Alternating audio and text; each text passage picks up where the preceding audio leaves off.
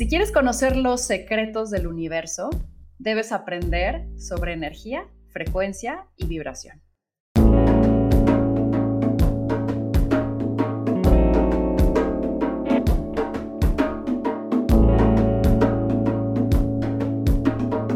Esto es Más cabrona que bonita.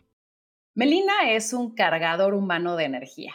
Entusiasta, curiosa, incansable. Basta con escucharla para subirle el tono al ánimo y a las ganas. Supongo que es una combinación entre esencia y preparación, entre convicción y actitud, donde la mezcla de sus estudios en neurociencias y biohacking con su visión de querer compartir conocimiento que da bienestar a cuanta gente se deje, provoca la magia. Melina es un remolino que no se anda quieto. Se levanta con la luz del día, se despierta con un shock de hielos en la cara, se cuenta la historia que quiere ver, busca el silencio y va iterando con el mundo a un ritmo de ciclos que le recuerda que somos naturaleza, ni más ni menos. Melina es una historia que quiero conocer y es una biblioteca que quiero explorar. Bienvenida, Melina, ¿cómo estás? Buenas tardes y buenos pensamientos. Qué presentación. Estoy llena de energía, llena de entusiasmo, de felicidad, contenta de estar compartiendo con, con vos que la verdad que sos, sos un gran regalo al mundo inspiradora, de buen corazón. Es, es muy inspirador para mí conocer que, que personas como vos existen y, y que sos de, de, esas reinas que le acomodan la corona a las otras reinas. Así que estoy feliz de estar aquí. Eres una reina. Muchísimas, muchísimas gracias.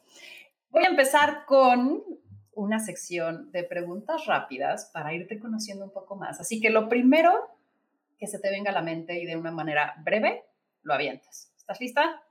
Sí. ¿Qué tan en serio te tomas la vida? En el pasado me la tomaba muy, muy en serio y creo que era un problema. Y hoy me la tomo con mucha risa, con mucha, mucha risa. Justo, ¿qué te da risa?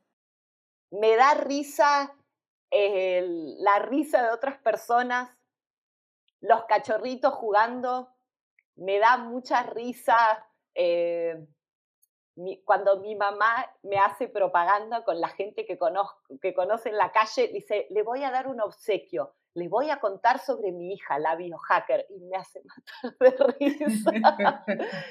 eh, y y me, da mucha risa las situaciones que a veces decís, uy, esto es, es tan trágico que parece una, de una comedia, hacer como reencuadres entre situaciones que parecen un horror y decir la verdad que en el fondo esto es bastante gracioso. Y me da mucha risa pensar que algún día me voy a reír de esto y ahí digo, ay, ¿por qué esperar? Y me empiezo a reír. el peor defecto del ser humano. La vacilación, la duda, quedarse dando vueltas ¿Lo hago? No lo hago. ¿Me atrevo? No, lo, no me atrevo. Eh, ¿Me lanzo? No me lanzo. ¿Le hablo? No le hablo. La vacilación. ¿Cuál es esa frase que repites más? Ah, la libertad es todo y el amor es todo lo demás. ¿Cuál es el pensamiento que más te visita? Que soy una fuerza del bien, que soy polvo de estrellas, eh, que puedo echar luz al mundo, que puedo iluminar con mi amor y, y que mi papá me está cuidando desde algún lugar. ¿En qué crees? Creo que, que el amor y la conexión entre los seres humanos es la fuerza más poderosa y magnífica del, de la galaxia y el universo. ¿A qué suena el silencio? A rock and roll.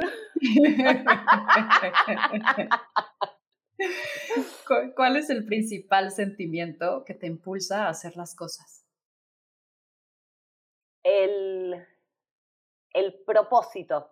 No sé si sería un sentimiento, creo que es el, como el, me siento empujada hacia, hacia mi propósito de vida. Eso es lo que, lo que más me mueve. Y, y de alguna manera la, la sensación de, de ser la heroína a la que hubiera querido tener acceso cuando era chiquita. Mm. ¿Qué te da miedo? La, desconexión, la soledad y la desconexión, el sentimiento de desconexión. Creo que siempre estamos conectados todos. La, la sensación de estar desconectados o perder la conciencia de que todos somos uno, de que yo no, no, termino acá y vos empezás allá, sino que hay mucho más entre, entre tú y yo.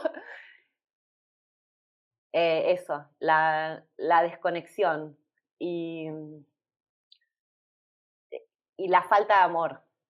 Mm. ¿Cómo maneja Melina el fracaso? Oh, eso, una mm. fenómeno, tengo una experiencia el, en el fracaso. Em, busco la manera de, reírme muy ligado a lo que hablábamos al principio. Busco cómo, cómo reírme para primero como cambiar mi neuroquímica, generar estas endorfinas, esta serotonina de alguna manera. Eh, y, y me pregunto, ¿cómo es que esto pasa para mí? hasta al principio a veces me lo pregunto y digo, ah, ¿qué va a pasar esto para mí?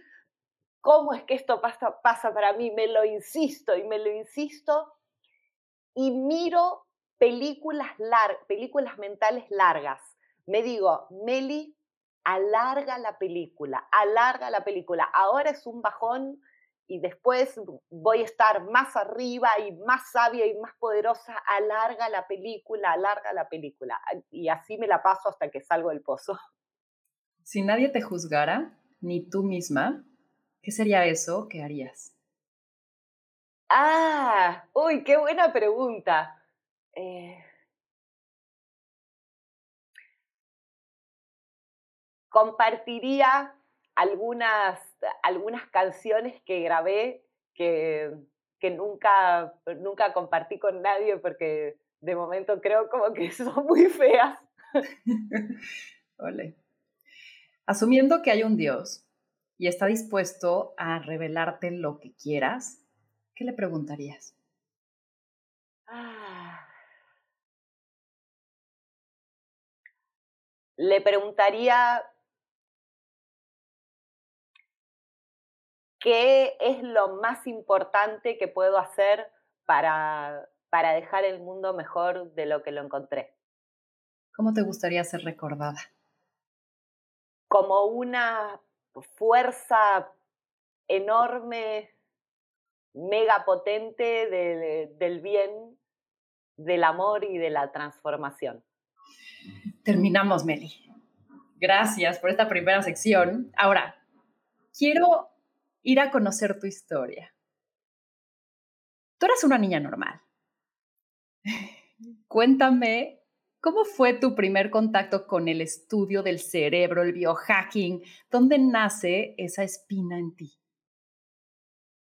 Ay, que te digo que ya estoy bastante movilizada en el mejor de los sentidos por, por esta primera parte de la entrevista y, aquí me, atrevo a contarte a vos y, a las personas que están escuchando que, que, creo que, que no, no sé si era una chica muy normal cuando era, cuando era una niñita, yo era muy, muy tímida y muy miedosa. No la pasé bien de, de niñita. Em, mis padres tuvieron, soñaban con tener un hijo y perdieron varios hijos antes de, que yo pudiera nacer. Y cuando yo nací, eh, le decían, bueno, no se hagan muchas ilusiones, porque tenían un, tema de incompatibilidad sanguínea, entonces le decían, le tenemos que hacer una transfusión y no, no sabemos si va a vivir. Bueno, y así fue dos veces cuando finalmente viví y, le, y estuve estable. Mis padres me, me criaron como con un cuidado, que, que, no se lastime, que no se golpee, que no le pique un mosquito, que no le pase nada. Eh, y, yo crecí siendo como muy miedosa y un poco con, con el mensaje, eh, y de esto hablo muchas veces, ¿no? lo que son los comandos posthipnóticos, esto de, esta es una niñita débil, eh, delicada, vulnerable, frágil. Y la verdad es que tartamudeaba, no me animaba a hablar en público, no me, ah, en público, no me animaba a hablar en la clase, o sea, ni de decir mi nombre. Y me cargaban un montón, imagínate una nenita tan tímida, tan insensible, tan introvertida. Soñaba con ser, yo quería ser amigos, quería ser como más suelta, más relajada. Y que bueno, hoy a mis casi 40 años lo, logré un poquito antes. no tanto antes, pero un poquito antes. Em, fue, fue por ese lado, yo hasta mis 30 fui así, muy tímida, muy miedosa, eh, y tenía sueños, yo decía, ay, como que quisiera ser eh, esa heroína a la que hubiera querido tener acceso cuando era chica, ¿Cómo hago para, para ser, quería ser corajuda, animarme a hacer cosas, aventuras? Em, y, mi búsqueda empezó por ahí. Em, luego de, buscar una solución a esto con, con abordajes tradicionales, quizás como explicando el problema y hablando mucho de mi pasado. Hoy te puedo contar mi pasado y digo como qué bueno que me pasó todo esto porque puedo ser lo que soy. Eh, en algún momento era, le daba vueltas al que por qué y la raíz de mis problemas y los de, vuelta, de vuelta, de vuelta, reforzando, cosa que hoy sabemos que refuerza el caminito en el cerebro que no queremos tener, queremos otro caminito. Y así fue como dije, tiene que haber otra forma. Si esto a mí no me está funcionando, debe haber otra cosa. Y así fue como investigando conocí eh, eh, un libro que me marcó que se llama eh, Richard Bandler's Guide to Transformation, guía para la trance-formación, escrito por uno de mis grandes mentores, que es el doctor Richard Bandler, el creador de la programación neurolingüística, con quien hoy tengo el honor de ser parte de su equipo. Y la verdad que no, no, podía creer lo que decía como, wow, esto tiene sentido, o sea, si cambio lo que pienso, cambia lo que siento, cambia lo que puedo hacer, podemos cambiar rápido, el cerebro cambia rápido, eh, no estamos condenados a vivir con el cerebro con el que nacimos, podemos cambiar nuestro cerebro a propósito. Y fue ahí que, que me fui a estudiar con él y después me fui a estudiar de vuelta y de vuelta todo por, para de alguna manera sanarme yo. Eh, transformarme yo. Y, y una vez que, que, lo logré y empecé a hacer cosas que nunca en mi vida me hubiera imaginado hacer. Nunca me hubiera imaginado estar hablando en un podcast eh, con vos, eh, dar clases ante muchas personas, eh, animarme a hacer tantas, tantas cosas, a la libertad. Sentí como una libertad tan enorme que dije, yo esto lo tengo que compartir. Y ahora, gracias por compartirlo hoy. Y yéndonos un poquito al detalle, tú describes biohacking, que fue una de estas herramientas que descubriste en el camino, como el uso de nuevos descubrimientos científicos, tecnología y el yo cuantificado para optimizar nuestra biología de manera veloz y medible. Me surge una duda. Parte de los hacks salen del conocimiento del funcionamiento de nuestro cuerpo y de su biología. ¿Por qué hablar de biohackear eh, un sistema? O sea, partimos de que nuestro organismo no opera al 100, que no lo usamos correctamente. ¿O cómo es esto de hackear un sistema que en teoría fue diseñado para funcionar? O sea, como que de pronto en mi mente siento que eh, o imagino como que estamos viendo los trucos en internet de un videojuego, ¿no? Que estás jugando como para pasar a los siguientes niveles más rápido. ¿Cómo es esto? ¿Cómo, cómo, cómo abordas este biohacking a partir de un sistema que en teoría, por naturaleza, debería de funcionar? Bien, eh, me encanta la, la pregunta y creo que, em, que se puede responder desde, desde dos grandes ángulos. Me gusta separarlos que si bien están unidos, tiene sentido a nivel explicativo. Uno de ellos es eh, el sistema más enfocado a nuestra biología, a nuestras células, eh, a nuestras mitocondrias, que son este organelo que está a cargo de generar la energía en cada una de nuestras células. Y, yo concuerdo, creo que la naturaleza es maravillosa y hizo este sistema increíble que te lastimas y te curas, eh, que se autorregula la presión, eh, que, que descansa, que se limpia el cerebro. Es realmente maravilloso. Y este sistema maravilloso fue creado para estar en la naturaleza. Esto quiere decir, pisando el pasto, eh, expuestos a la luz natural del amanecer y el atardecer, con agua pura, eh, con contacto con otros humanos, eh, moviéndonos constantemente. Esto es lo que hacían nuestros antepasados. Y sin embargo, los seres humanos hemos creado esta vida en la ciudad que es antinatural, y, siempre lo aclaro, tiene un montón de ventajas porque vivimos mejor, vivimos más, eh, tiene ventajas culturales, laborales, hay un montón de cosas buenas y también tiene un costo biológico. Esto es, este nuestro organismo que es maravilloso en la naturaleza, cuando está viviendo en la vida en la ciudad, el sistema se desajusta en muchos aspectos hay una metáfora que me gusta compartir que es, eh, nosotros somos como Superman, somos superhumanos y es como si nuestro enemigo hubiera agarrado un pedazo de kriptonita y lo, lo machacó, hizo y lo sopló en la vida, en la ciudad, entonces de repente hay un poquito en la luz chatarra, un poquito en los campos electromagnéticos, un poquito, y vos decís, no es que me hice un, tajo en la pierna eh, y me agarró una gangrena o que me comió un animal. No, es como que cada cosa me debilita un poquito, un poquito y de repente nos encontramos en un estado que le pasa a mucha gente que dice, em, tengo mal las mitocondrias. ¿Cómo? Bueno, yo infiero que tienen mal las mitocondrias. Las personas en la práctica lo que notan es, no me puedo concentrar, tengo confusión mental, me siento como, como que si tuviera un embotamiento, una nubladez mental. Eh, sé lo que tengo que hacer y tomo malas decisiones. No me puedo dormir, eh, me enojo muy fácilmente o me deprimo y no sé cómo cambiarlo. No puedo manejar mis sentimientos, le contesto mal a la gente, ando inflamado, siento mi, mi cara inflamada, el pelo está mal, se me cae.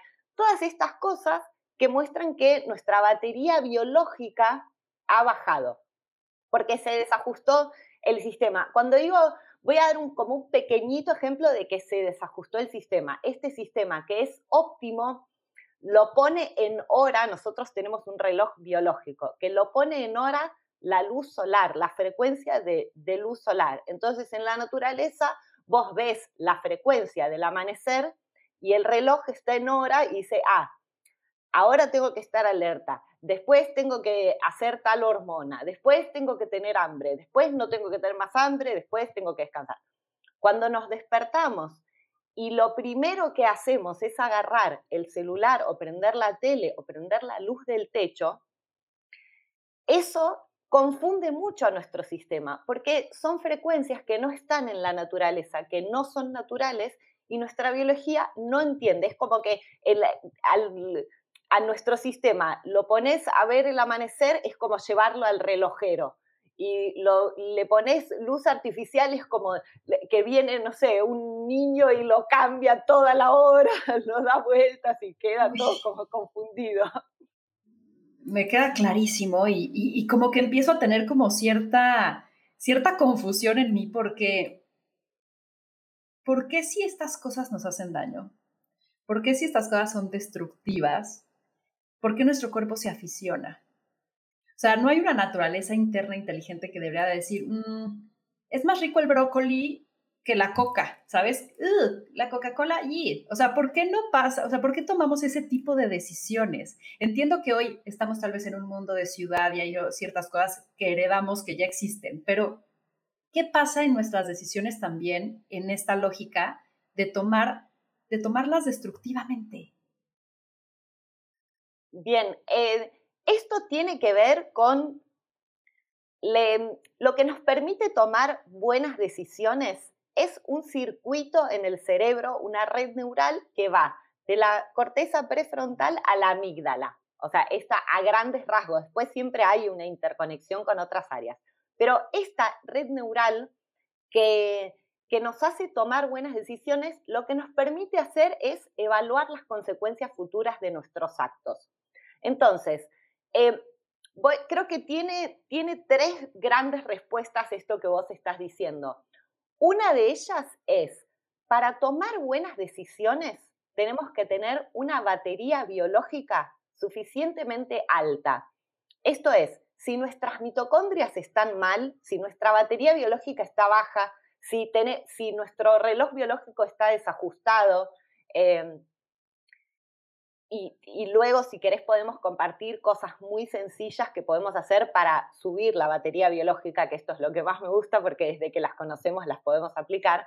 Ahora, si, si no tenemos esa energía, no podemos estar, el, este circuito no funciona bien, porque realmente necesita que nos sobre energía para poder usarlo. Esta es una, que la batería biológica esté suficientemente alta. Si no está alta, no vamos a evaluar las consecuencias futuras de nuestros actos, vamos a hacer lo que nos hace felices ahora, que es la, la, basofia, lo, que no nos hace bien. Esto es uno. Segundo es que nosotros nacemos con esta máquina superpoderosa que es el cerebro y nadie nos enseña cómo usarla a propósito. No viene con un manual de usuario. Yo digo, y que se habrá quedado perdido en la placenta qué bueno sería, ¿no? Que venga el, médico y diga, ¡eh, eh, señora, espere! Se olvidó el, manual de usuario, quedó acá. uy, qué bueno.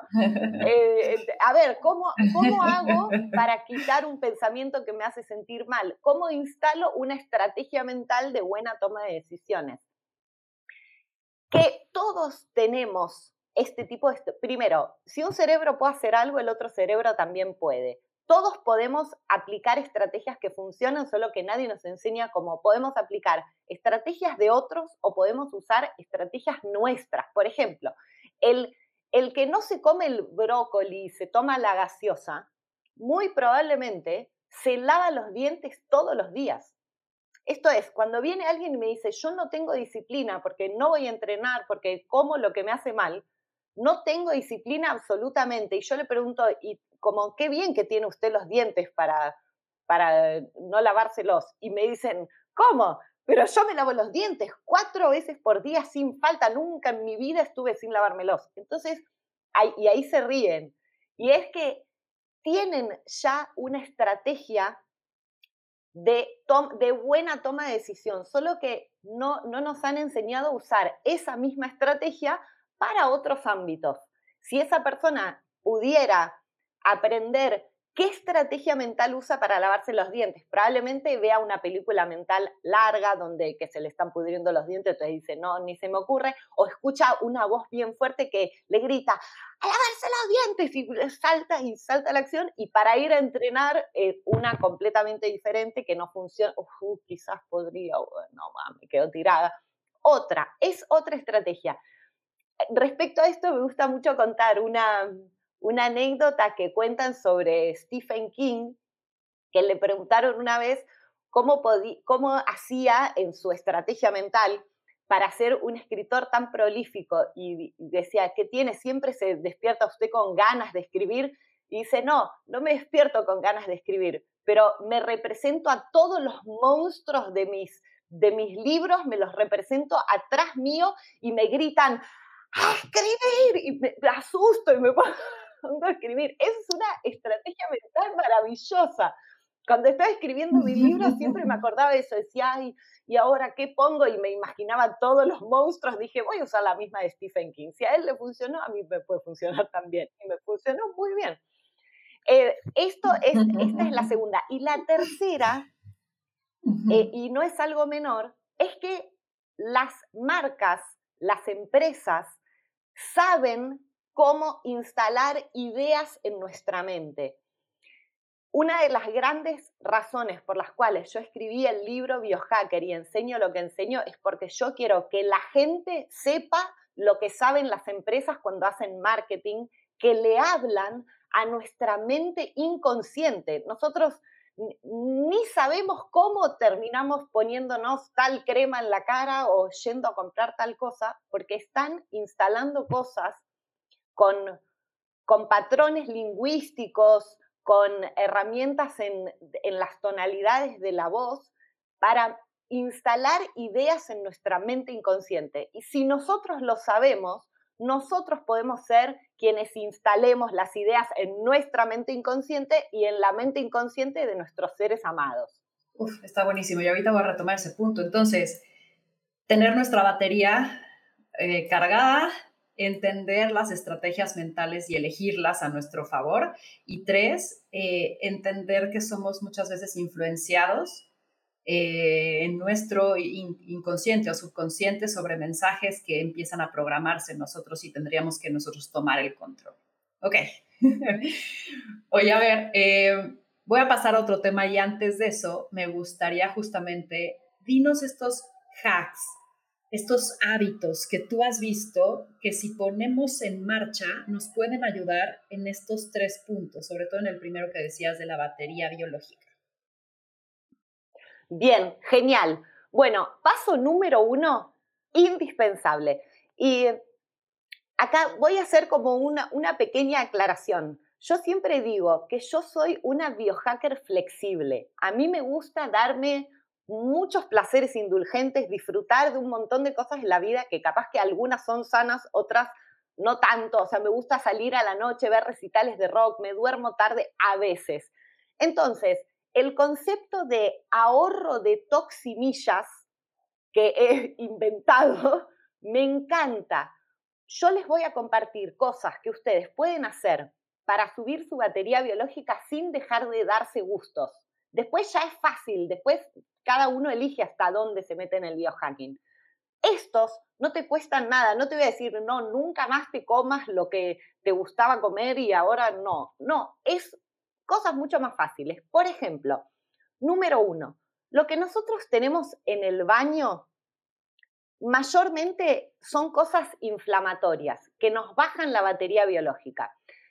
Hay eh, dos apps que me encanta compartir, que se, una de ellas se llama Think Dirty, como piensa sucio, y otra de ellas se llama Ingred, como el inicio de la palabra ingredientes. Ingred y Think Dirty. Estas apps te permiten ir a tu baño y ponerte a escanear todo lo que tenés en tu baño y te dice si es algo tóxico que te está inflamando, que te baja la batería biológica y que te intoxica, o si es algo que te está nutriendo. Y yo les digo, que cuando lo hagan se van a agarrar un espanto. A mí me mandan memes todo el tiempo, gente que aprende esto y que va al baño y me mandan la ratita esa de la era de hielo gritando, ¡ah! Cuando, vas cuando haces lo que te dice la biohacker en el baño, te espantas porque decís, ¿cómo puede ser que yo me gasté un montón de plata, a veces cosas del free shop que decís, ay, esta crema de ser una maravilla, y me está intoxicando terriblemente? Entonces, mi sugerencia es el primer paso, escanear todo lo que es tóxico, que va a ser probablemente casi todo, chau, y reemplazarlo por un aceitito de coco, un aceitito de jojoba. Ahora hay cada vez más emprendimientos del bien que hacen cosas naturales, tengan en cuenta que, lo si no te lo comerías, no te lo pongas en la piel, porque en la piel entra directo a nuestro cuerpo, ni siquiera lo filtra el estómago, nada. Y la verdad que a nivel ahorro de toximillas, vos decís, eh, yo me pongo algo que me intoxica o me pongo algo que me hace bien, siento lo mismo. No es que uno me da más placer. Eh, no, no, es como que no tiene sentido gastárselo en eso. Mejor te lo comes en una pizza, ¿no? Y ya, mejor. Total, digo, yo me lo gasto con una pizza, me tomo, no sé, un gin tonic, pero no me lo voy a gastar en la, en basofia de la piel. La verdad que cuando haces esto a la semana, eh, te sube mucho la energía. Y esto está en las cremas, en la pasta dental, en el shampoo, en, eh, o sea, el buche e, ese que nos han dicho que era una maravilla y no, buche, esos buches tipo Enjuague para, vocal. Para sacar la placa y todo eso. No, y no, no, no. Eso te, no saben lo tóxico que es. Te, te le hace mucho daño a las mitocondrias, hay pastas dentales que hacen daño. Bueno, eso como primer paso eh, y, con los seres amados, yo después de conocerlo me fui a lo de mi mamá y les, siempre lo cuento, les escaneé todo, les saqué todo, mi mamá decía, pero hija, la crema esta que, mamá, mi caso, yo te cambio todo, le cambié todo por cosas naturales. Mi mamá tiene 82 años, no saben lo bien que está, o sea, ahora está haciendo pesas, baila, está contenta, me dice siempre, qué bueno que me enseñaste esto, ni se me hubiera ocurrido. Es, ese como primer paso. Después, para hackear la luz chatarra. Em, ya expliqué cómo nos afecta la luz chatarra. Lo que recomiendo es, al despertarnos, mirar la luz natural antes de mirar cualquier pantalla. Me despierto, salgo a la ventana, al balcón, al patio, si puedo pisar el pasto, mejor todavía. Eh, y mientras usamos la computadora, hay otra app gratis que me encanta compartir que se llama f.lux, L-U-X, f.lux, que desde que cae el sol te filtra la luz chatarra. Entonces, eso hace que eh, después te puedas ir a dormir mejor. Desde que cae el sol podemos usar velas o luces rojas para que no haya tanta, tanta luz azul y ahora los teléfonos están viniendo con, como hay cada vez más conciencia, entonces el, celular vos le podés poner modo noche y detecta cuando cayó el sol y se pone bastante rojo. El mío se pone todo rojo, pero vos podés elegir hasta dónde. Eh, después, dormir es tu superpoder. Dormir en oscuridad total, como si fuera una cueva si podemos dormirnos en horarios más o menos siempre a la misma hora y despertar a la misma hora, mejor todavía. Eh, cuidado, porque en oscuridad total es para todo nuestro cuerpo. Si nosotros nos tapamos los ojos, eh, no, aunque nuestra piel también ve, si hay alguna lucecita como de un aparato, de una eh, del aire acondicionado, no sé, algo así, eh, nuestra piel tiene fotorreceptores y lo detecta. Entonces podemos usar un pedacito de cinta eh, aisladora y lo tapamos para que quede realmente oscuro. Y otro, y este es un poco extraño, que funciona muy bien, es la respiración nasal nos hace, nos hace, vos ya lo conoces este. La respiración nasal nos hace, em, beneficia mucho a las mitocondrias porque generamos óxido nítrico. Durante el día, ¿cómo lo hacemos? Tomamos conciencia. Vamos caminando y decimos, a ver, estoy respirando por la nariz, respiro por la nariz. A la noche, como no tenemos cómo saber, salvo que alguien nos, nos esté mirando y nos cuente, podemos usar un pedacito de cinta micropore, nos tapamos la boca con la cinta micropore y nos vamos a dormir así.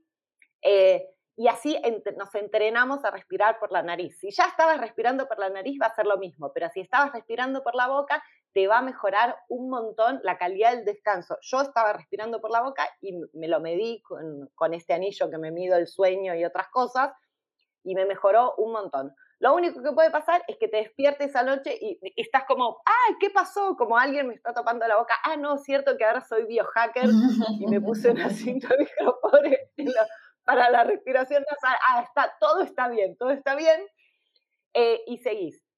Después, crioterapia. La exposición al frío que ahora se está poniendo muy de moda porque vimos a Lady Gaga, los deportistas olímpicos, eh, meterse en baldes de hielo y, se está poniendo una, como una moda. A veces la gente se junta los fines de semana a, meterse en baldes de hielo. Cuando digo a la gente me refiero a mí, que es lo que hago a veces los fines de semana. Pero no hace falta llegar a ese extremo. Podemos, ah, primero, como para qué nos exponemos al frío, y es que hoy sabemos que hay un efecto de hormesis, o que lo que no me mata me hace más fuerte, si lo hago por un tiempo muy, muy cortito, que es que si me expongo al frío por un tiempo cortito, se fortalece todo mi sistema inmunológico, ideal si lo combino con la respiración Wim Hof, que se puede aprender desde mi canal de YouTube hasta en apps. Eh, y baja la inflamación, aumenta el foco, aumenta la concentración, te llena de energía. Es realmente una experiencia que parece física y realmente tiene un componente mental muy interesante, porque también es un cambio de paradigma. Nos han dicho abrigate, abrigate, abrigate, y nosotros pensamos en nuestros antepasados no estaban siempre a la misma temperatura como nosotros, que si hace calor el aire acondicionado, si hace frío, prendemos la estufa. Si cuando hacía calor pasaba mucho calor y después pasaban mucho frío y, y tenían como esta, esta potencia, esta más fuerte, eran de alguna manera más fuertes que nosotros en algunos sentidos. Entonces, nosotros podemos obtener los beneficios de esto dándonos, cuando nos bañamos, cuando terminamos la ducha, ponemos al máximo de agua fría y dejamos que nos deje unos segundos, que nos caiga el agua fría en la frente, que nos caiga el agua fría en el pecho. Y esto con 10 segundos, 30 segundos, después podemos ir subiéndolo. Esta es una de las maneras.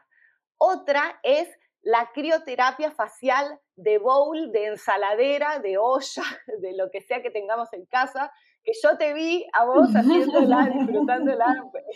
Te vuelve como, o sea, te juro que te hace medio adicta, o sea, estás ahí, medio le sufres porque sientes que se te congela el cerebro, sales y dices, quiero más, quiero volver a meter mi cara. sí tuve ese efecto y me gusta mucho, sí te despierta, o sea, sí te dice, estate atenta, atenta. Es, ay, me encanta que lo cuentes vos porque es, eh, es así. Podemos poner unos hielos en, en un bowl, en una ensaladera, en lo que tengas, con agua y después simplemente meter la cara. Lo bueno es que nosotros eh, tenemos en el cerebro el nervio vago, uno de los nervios craneales, entonces los beneficios de la crioterapia te van a todo el cuerpo. Es casi como un atajo de la crioterapia de cuerpo total. Y, sí, como baja la inflamación, te, te, pone en alerta, es como tomarte un café, está buenísimo para antes de una reunión importante, antes del maquillaje, no después, se, puede llegar a salir. Eh, esta es otra de las cosas. Después, respirar, entrenar la coherencia cardíaca, que es respirar como si respiráramos con el corazón. ¿no? Esto es una de las cosas que también podemos medir, donde idealmente si nosotros tomamos aire debería ir el ritmo cardíaco más rápido y después exhalamos ir más lento y así sucesivamente, solo que con el estrés y la vida a veces esto se desajusta, podemos volver a ajustarlo haciendo una especie de meditación donde nos imaginamos como si estuviéramos respirando con el corazón, que tomo aire, se agranda el corazón, exhalo, se achica el corazón. Eh, y estos son estos son los más importantes que recomiendo. Hay un montón más.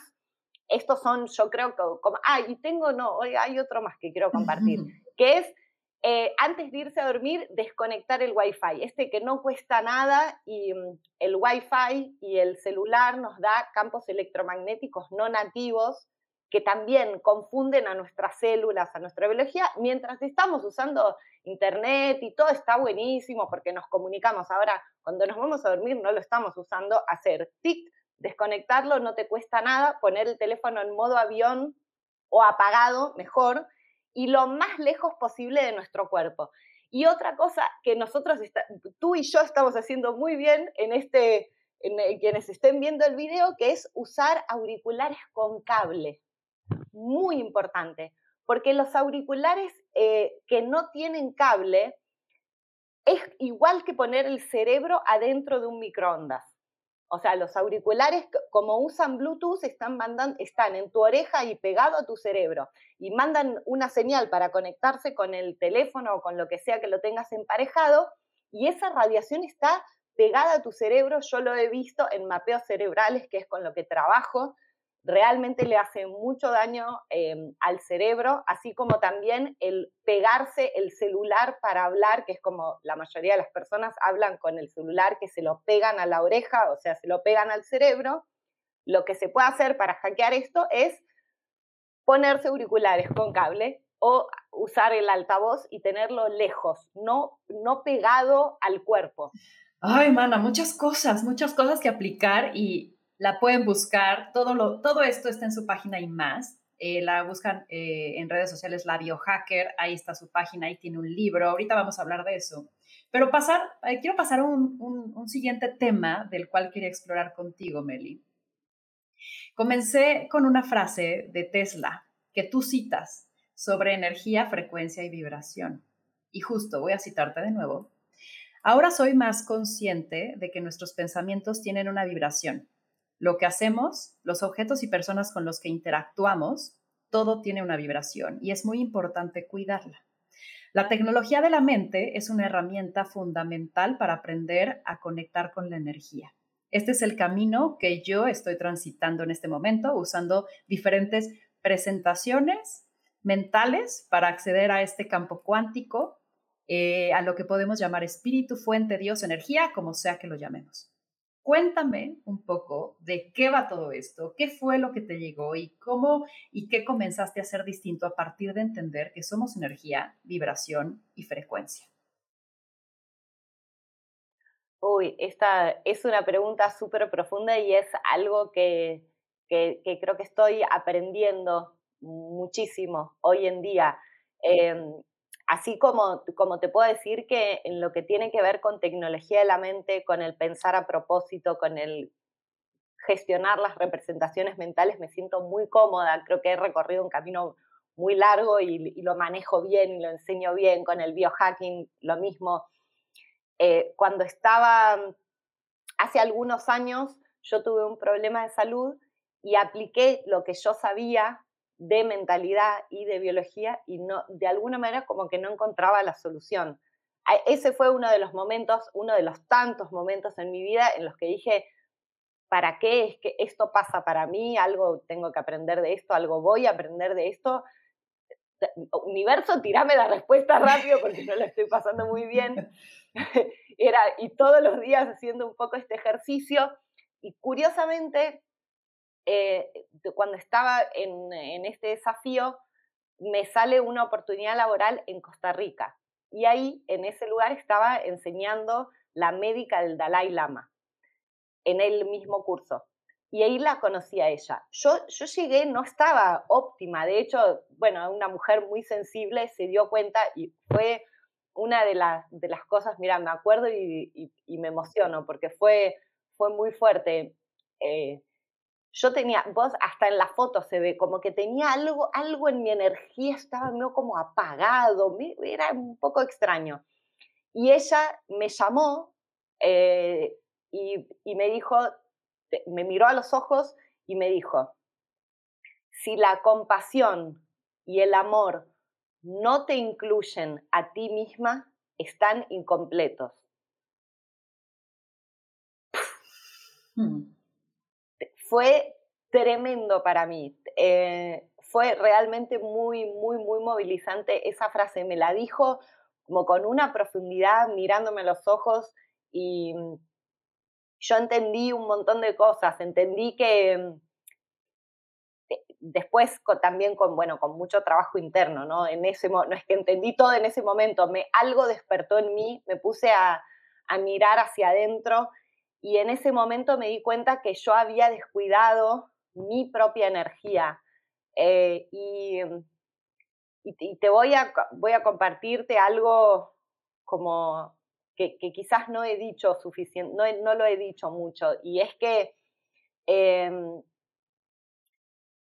yo en aquel momento había encontrado tan buenos resultados en usando tecnología de la mente, enseñando a las personas a cambiar sus pensamientos y a subir su energía, que, que, yo me creía omnipotente. O sea, yo pensé, en ese momento pensé, wow, yo tengo este conocimiento, lo voy a compartir con el mundo eh, y lo tengo que compartir con la mayor cantidad posible de personas, eh, eh, sin importar el costo. Me descuidé como si yo fuera, no sé, una semidiosa todopoderosa que podía, y me pasó que mm, decía todo que sí, no sabía decir que no, eh, me llama, me decía, ¿podés ayudar a tal? Vamos, eh, ¿podés hacer esto para una ONG? Dale, eh, te tengo una persona que tiene esto, yo lo soluciono. Creía que yo podía con todo sin cuidarme a mí.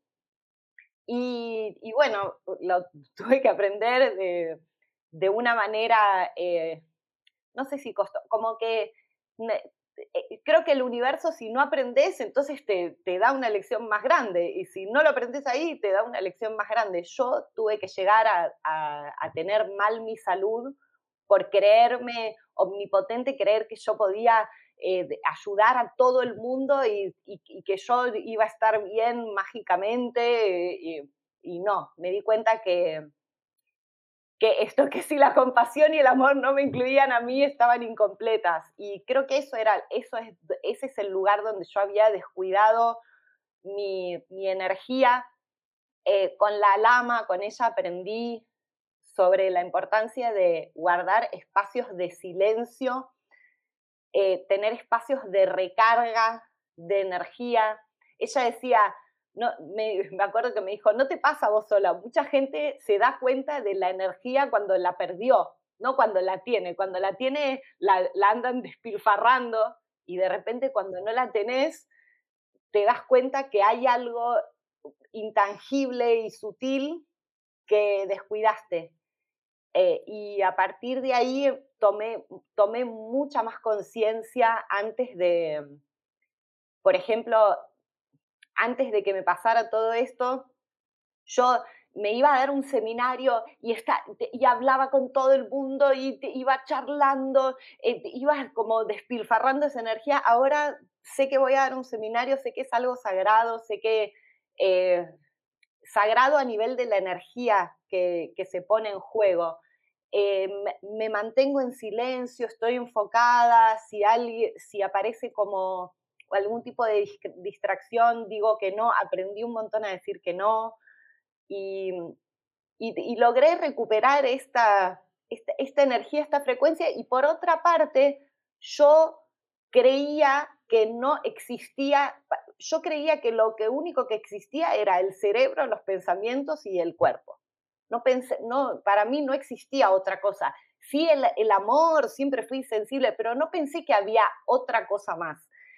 Y, ante esta situación dije, como qué bueno sería sentir que hay otra cosa más. Había, me encontraba con amigas que me decían, eh, vos tenés que sentirte que sos como un canal de la fuente. Y yo decía, ¿de, de qué fuente? No sé de qué fuente me hablas.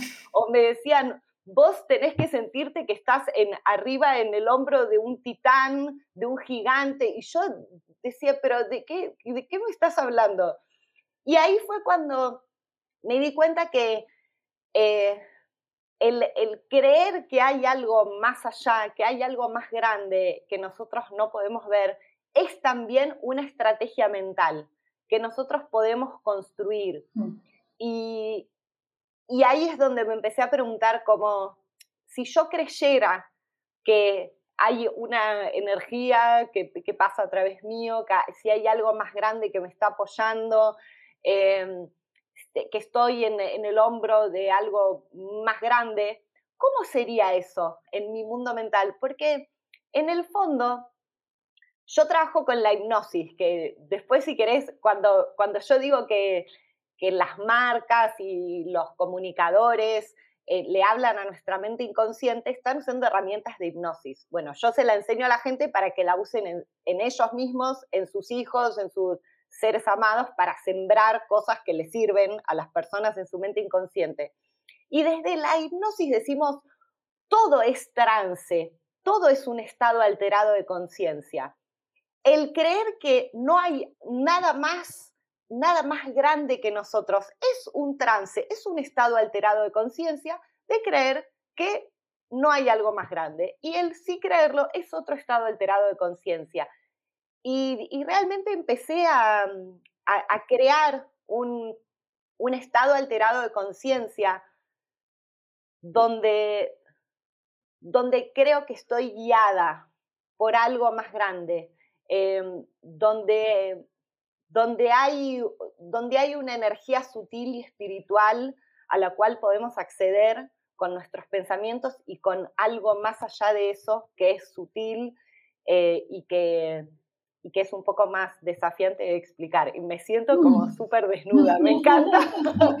Gracias por compartirte y abrirte así, Meli. Y, o sea, nada más te escucho hablar y sé que vamos a tener edición 1, edición 2, edición 3, de todo lo que, de lo que sabes y de lo que, y de lo que compartes. Pero quiero darle seguimiento a esta respuesta sobre somos creadores de nuestra realidad. Y hablas de los pensamientos y de la realidad que te compras y te vendes a ti mismo, ¿no? Todos los días. Y aquí quiero hacerte una consulta, ya que tú te desnudaste, me voy a desnudar también.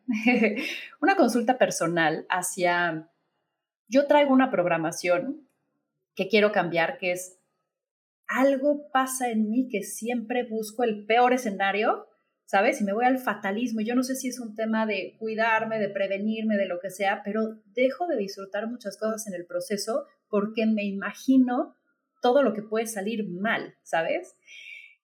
¿Cómo tú replantearías, y este es un ejemplo, creo, creo, que todos tenemos algún ejemplo de algún pensamiento, alguna creencia que queremos como, como reprogramar.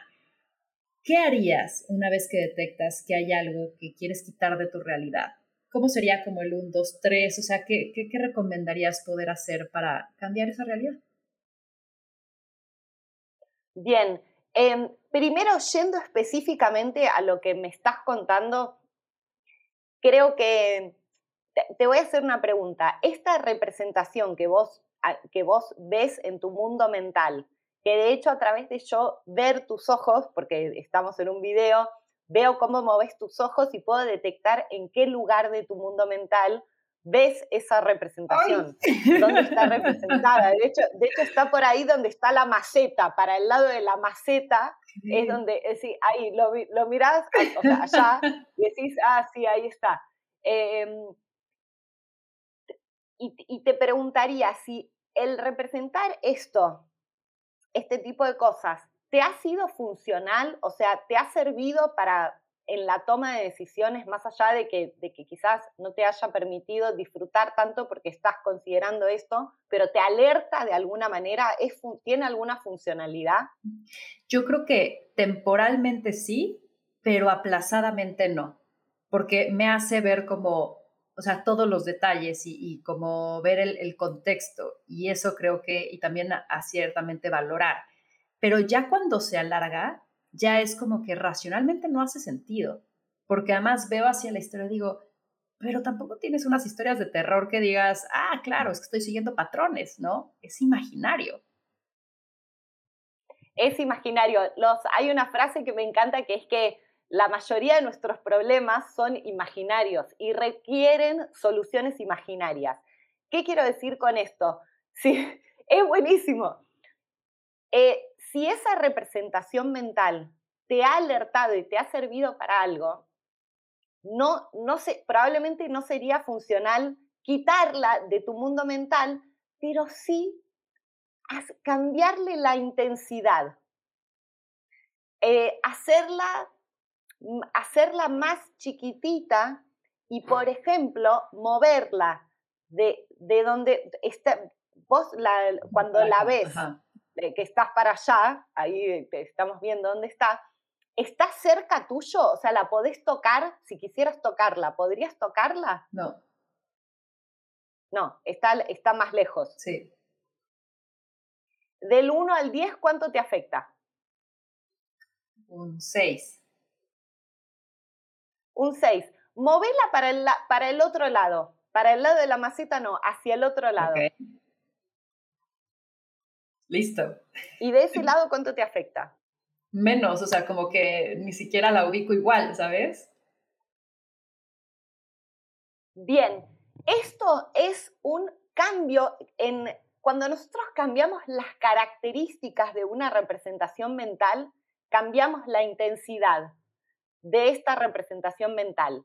Eso es tomar sentarse en el asiento de conductor de tu mundo mental. Si vos identificás que esta representación y de algo me sirve, no la voy a quitar.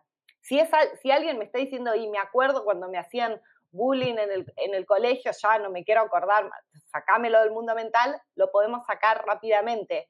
Hay algunas que no hace falta sacarlas porque cumplen una función, simplemente es ubicarlas en otro lugar con otras características en nuestro mundo mental para bajarles la intensidad. Esto específicamente con lo que me preguntabas, para, para hacer como un pequeño resumen de, de qué se trata esto, nosotros creemos que vivimos en el mundo, en el mundo, en lo que llamamos la realidad, cuando en realidad nosotros vivimos en nuestro mundo mental. vivimos en el mapa que nos hacemos del territorio de esto que llamamos realidad. En lo que nosotros llamamos realidad, esto, el mundo tangible que nos rodea, está compuesto por miles de miles de millones de bits de información. es tanta la cantidad de información que nuestro cerebro humano no puede procesar toda esa información. Nadie, nadie en este mundo puede procesar, se, se colapsaría nuestro cerebro si alguien pudiera hacer esto. No se puede.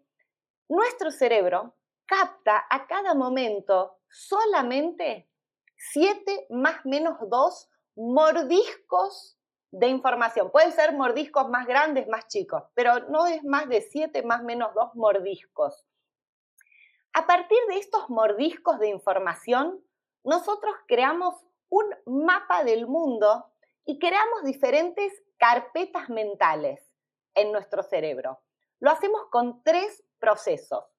Distorsión, generalización y supresión. Esto es, borramos algún un montón de información, la borramos, ni la vemos, generalizamos un montón de cosas. Todo esto es muy adaptativo, es útil, es lo que nos permite llegar ante una puerta y no tenemos que ponernos a explorar qué es, sabemos, ah, puerta, carpeta, puerta, y se abre así y sé lo que tengo que hacer, ahorra energía.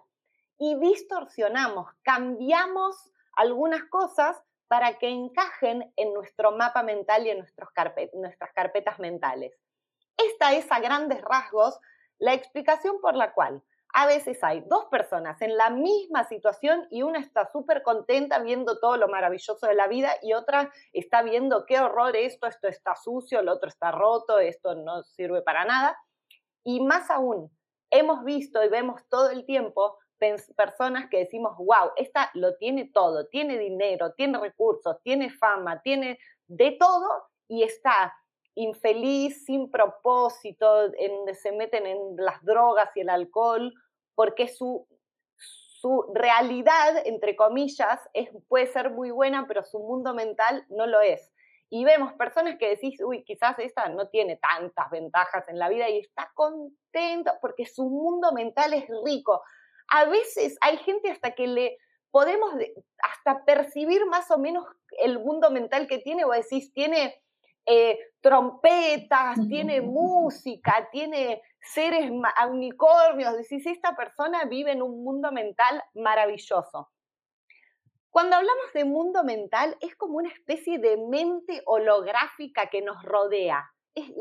a mí me gusta llamarlo el grid, es como un entramado donde nosotros ubicamos diferentes cosas, ubicamos recuerdos, eh, voces que pueden ser propias de otras personas, ponemos música, música a veces alentadora, a veces no, y todo esto lo hacemos inconscientemente, no, no es muy común que nos enseñen a programar nuestro entramado mental, nuestra mente holográfica, simplemente andamos por la vida con este entramado con un montón de cosas ubicadas en este entramado sin ser muy conscientes de esto, hasta que alguien nos cuenta de este entramado y empezamos a detectar, a ver, si yo me siento de una manera eh, específica, me siento triste, nos han dicho que cuando nosotros nos sentimos de una manera es eh, no podemos hacer nada, hay que transitar la emoción y, capaz explicarla y después se te va a pasar, una cosa así, como que, como que me picó un mosquito, me vino una emoción. No, nosotros generamos la manera en la que nos sentimos con nuestros pensamientos. Si yo me estoy sintiendo mal, hay una representación mental en mi mundo mental, en este grid, en este software de la mente, que me hace sentir mal. Primero, identifico cuál es esa representación mental. Yo sé que es una pregunta desafiante porque venimos de un paradigma donde nos dicen por qué te sentís mal. Entonces vos decís, ay, porque yo cuando era chico, mi madre, bla, bla, bla, bla, bla, bla, y no, eso no sirve. Digo, no sirve. Em, me gusta aclarar que lo que yo comparto es un abordaje, no es la verdad y a quien le, sirve explicar los problemas y buscarles la raíz y le funciona eso, buenísimo. Esto es para quien no le funciona. Tengo tantas personas que vienen y me dicen, yo sé por qué soy tímido y te lo puedo explicar en una masterclass de en toda la historia, sé la raíz, eh, la hablé de la raíz mil veces y lo sigo teniendo, sigo siendo muy tímido o peor.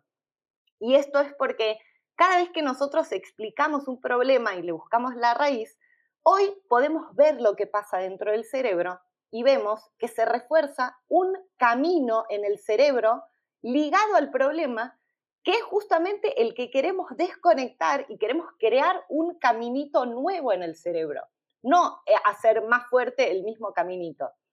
Entonces, identificamos la representación mental asociada a eso y lo que podemos hacer es, por un momento, hacerla un poco más grande, esa representación mental. Y detectamos que nos sentimos peor. Pero nos sentimos peor pero nos damos cuenta con conciencia que nosotros tenemos el control de la representación mental. Que si yo la puedo agrandar y sentirme peor, entonces yo tengo el control y también puedo cambiar otras características, moverla hacia el lado opuesto, hacerla un puntito titilante, mandarla lejos, ponerla en blanco y negro como si fuera en un diario y detectar cómo es que le baja la intensidad al mínimo. Y ahí me doy cuenta, es mi mundo mental y yo puedo hacer lo que quiera con él, sobre todo si practico. Claro. Ay, y Meli, es que es una explosión cada vez que te escucho y, creo que es súper útil y, me están cayendo como muchos aha moments ahorita y, creo que, o espero a todos los que nos están escuchando también. Eh, y voy a detener la plática de hoy para justo también dejarlos con ganitas y porque además de que me quedan muchísimas preguntas por hacerte, así que lo que te quiero pedir es una segunda edición para platicar de muchas más cosas, porque lo de hoy fue muy valioso y creo que hay mucho que digerir. Y, y me encanta esta parte de hacernos responsables del mundo que creamos y también sentirnos positivos de que somos esos creadores, no sentirlo con una responsabilidad ni una carga, sino más bien con esta emoción de decir, qué lindo canvas en blanco y está en mí para colorearlo, ¿no?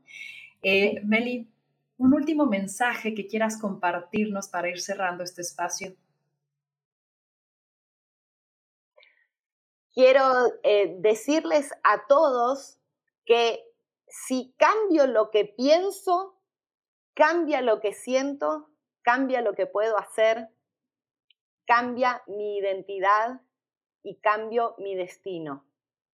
El asiento de conductor está ahí disponible para que nosotros lo ocupemos y podemos sentarnos en el asiento de conductor de nuestro destino si sabemos cómo. Me encanta. Sé que das cursos, sé que tienes libros, sé que das talleres, muchas cosas. Cuéntame dónde te encontramos, cómo accedemos a más de ti. Bien, em, lo primero que les voy a recomendar es este libro que se llama Biohacker, eh, que es el primer y único libro de biohacking en español del mundo. Está recomendado por esta lama que les conté, por la médica del Dalai Lama, por el padre del biohacking, el padre de la PNL, el doctor Mark Hyman, el doctor Perlmutter. Y más importante que cualquier cosa, está recomendado por sus lectores. Yo les digo que este libro, más que un libro, es una tecnología porque es algo para usar, pueden usarlo, pueden aplicarlo, eh, es realmente para, para hacer, es mi seminario hecho libro. Y ahí van a encontrar todo, lo escribí con mucha generosidad, mucho amor, puse todo, todo, todo lo que sé, así que les recomiendo este libro. Para eh, obtenerlo lo pueden obtener en Amazon y también en www.labiohacker.com barra libro. Ahí está todas las opciones para obtener el libro. Pueden conocer más sobre biohacking en mi Instagram, que es arroba labiohacker. En mi canal de YouTube hay un montón de entrevistas traducidas eh, y muchísima información. Melina Vicario, la biohacker. Y hay un grupo en Facebook que me gusta mucho compartir porque es muy lindo conectarse con otros biohackers de habla hispana. Se llama Tribu Biohacker, Biohacking en español.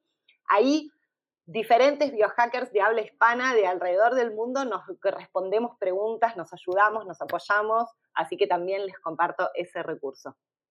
Me encanta, Meli. Y no será la primera vez, eh, diría la última vez que te tengo aquí, así que, eh, pero en esta ocasión termino con una frase tuya que dice, tu historia no determina tu destino, tu mentalidad sí. Esto fue más cabrona que bonita. Meli, muchísimas, muchísimas gracias por estar hoy conmigo. Gracias, sos hermosa.